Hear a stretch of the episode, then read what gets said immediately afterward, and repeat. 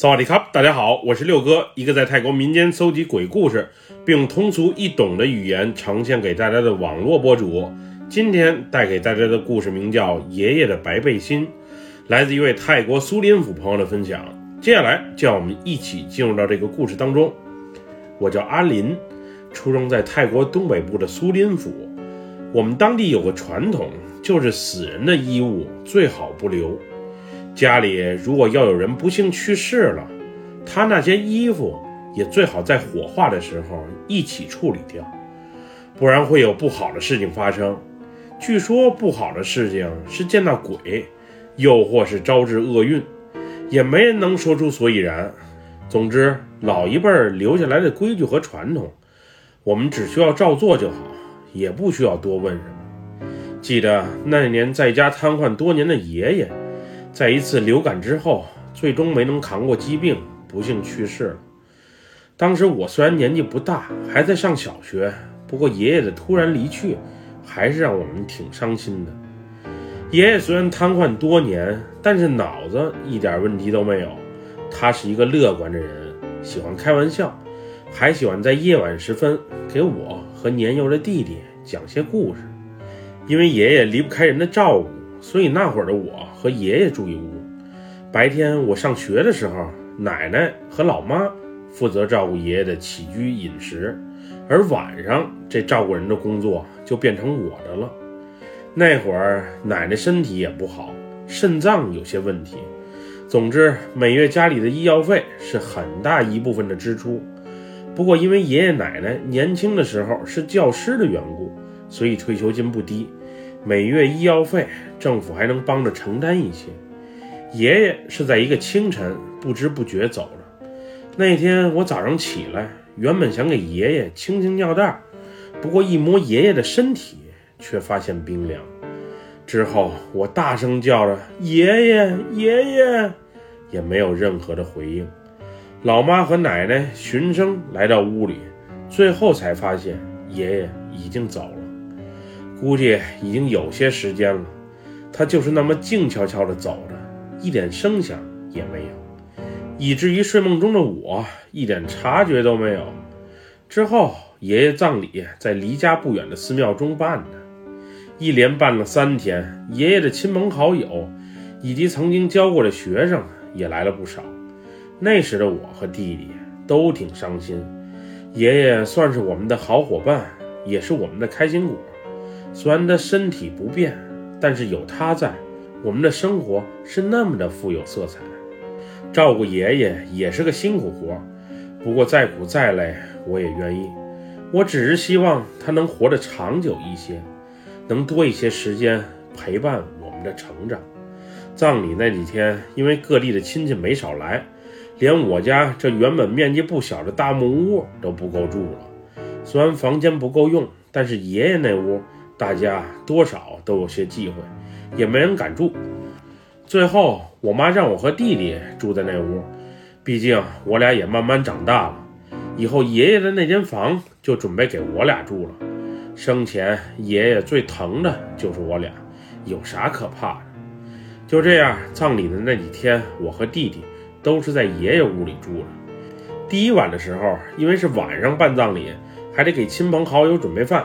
所以一直到深夜时分，我才随着大人们的脚步忙完回家。那晚，我和弟弟一同睡在爷爷生前躺的床上。淘气的弟弟难得和我睡在一起，当时还有点小兴奋，不是捅我一下，就是拽着我头发，总之有点亢奋。当时他对爷爷的死还不是太理解，在他的眼里，爷爷只是暂时性的消失。而不是永久性的离开。第一晚什么奇怪的事儿都没发生，我也没在梦里见到爷爷的身影。第二天因为恰逢周末，所以来参加葬礼的人比第一天要多了许多。我是又帮着照顾宾客，又得看着淘气的弟弟。总之那天特别的累。当晚我回家后，简单洗了把脸，连澡都没洗，就迅速躺在床上进入了梦乡。半夜的时候。我被一阵尿意憋醒，刚睁开眼睛没多久，我就突然闻见一股浓厚的痱子粉味道。这蛇牌痱子粉的味道我是特别的敏感，因为爷爷瘫痪多年，我们这里夏天又热，所以需要经常给爷爷擦身子降温，并涂抹痱子粉。而这活儿基本都是我来干的，家里除了爷爷，没人用这痱子粉呀。这味道到底是从哪里传来的呢？我扭头看了一眼躺在身旁的弟弟，此时他的小嘴里流着哈喇子，还不时发出磨牙的声音。这痱子粉也不是他擦的，那这事儿就有点奇怪了。这时我突然发现，睡得正熟的弟弟怎么套着爷爷的白背心儿？一个一米出头的小家伙穿着一个成年人的背心儿。总之，那时的我感觉特别的突兀，因为我着急上厕所，也顾不上想那么多。不过，当我刚起身准备下床的时候，一阵凉风突然吹到了我的面庞上。紧接着，砰的一声，原本半开的衣柜门重重的关上了。那晚有些闷热，屋里又没有空调和风扇，这吹到我脸上还有些阴冷的凉风，到底是从哪里来的呢？我那时已经感觉有点不对劲儿，不过转念一想，也许就是巧合吧。于是迅速起身，上完厕所后。就重新躺回了床上。凌晨时分，一阵干咳声再次让我惊醒。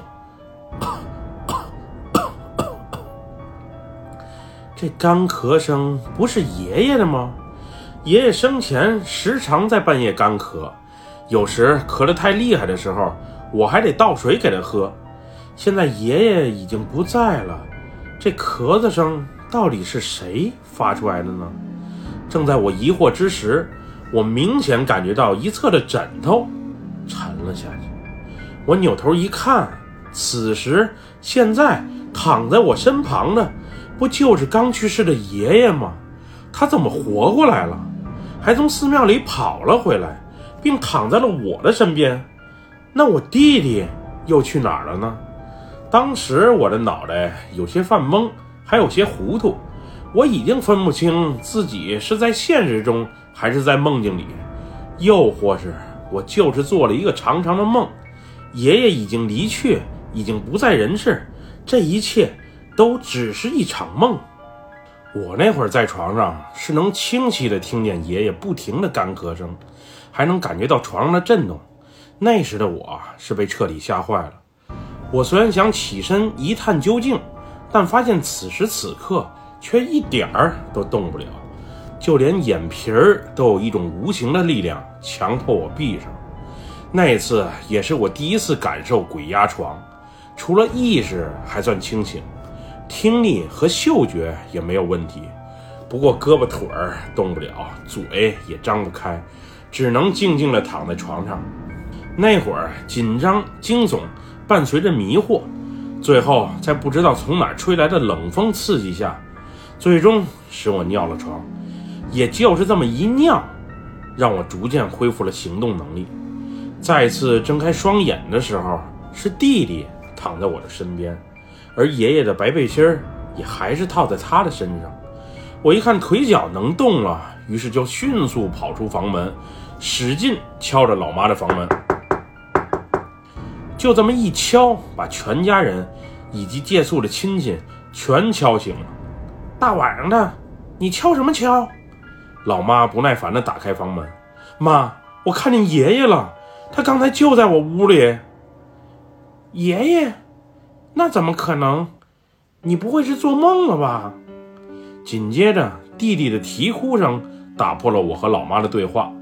当我们回到爷爷屋的时候，弟弟大哭着，并口齿不清地喊着“爷爷，爷爷”这俩字儿。那会儿也不知道是弟弟的啼哭声惊到了院外的流浪狗，还是那些流浪狗看见了什么。总之，犬吠声此起彼伏，那叫声时而凄惨，时而惊慌。总之，怪怪的。看着哭闹不停的弟弟，老妈一把把他从床上抱了起来。不过，刚一把弟弟抱起来，老妈瞬间就皱起了眉头，并随口说了一句。这孩子怎么这么烫啊？老妈摸了摸弟弟的脑门，又伸手摸了摸我的脑门，然后对着老爸说道：“这俩孩子好像都发烧了，有些烫，你赶紧拿两条湿毛巾给孩子降降温。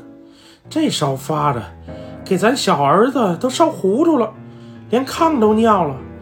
这白背心儿，谁给他穿上的？你吗？”这句话刚说完，老妈就责怪般的瞅向了我。妈，这衣服不是我穿的。我半夜起来的时候，弟弟就穿着这白背心儿。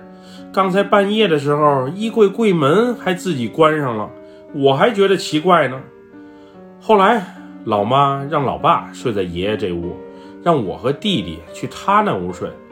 老爸这几年都外出打工，只有逢年过节的时候才偶尔回来一趟，即使回来也待不了几天就走了。所以平时照顾爷爷奶奶以及我俩，都是妈妈一人在忙活。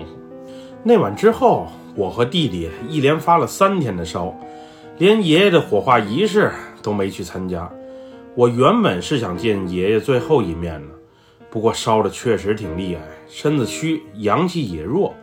奶奶怕我去庙里被小鬼缠了身，所以最后就没让我和弟弟去。爷爷的那些旧衣服也在葬礼那天全部都处理掉了，还有床上的枕头、被褥也一并都烧了。后来我也问过年仅三岁多的弟弟，那晚到底发生了什么事儿？为什么会穿着爷爷的白背心躺在床上？弟弟只是依稀记着，在我那晚躺下睡着后，爷爷回到屋内，并收拾自己的衣服，而且还和他玩了一会儿。当时他和爷爷玩的时候，能明显感觉到爷爷的身上是冰冷冷的。爷爷怕他着凉，所以拿了件干净的白背心给他套上。因为弟弟岁数小，表达能力有限，总之大概就是这个意思。这件事儿已经过去十多年了，但那碗痱子粉的味道、干咳的声音，还有爷爷躺在我身边的情景，一切都是那么的清晰。爷爷火化之后，虽然还会偶尔出现在我的梦境中，但是他的画面是那么的模糊，并且从没和我说过一句话。说句实话，我是真的挺想念他的，我真希望在现实当中他能回到我的身边。不过一切已经都不可能了。现在我们家的老房已经拆了重建，而随着时间的推移，对爷爷的记忆也是越来越模糊了。总之，希望他在另外一个世界能快乐、健康、幸福的生活。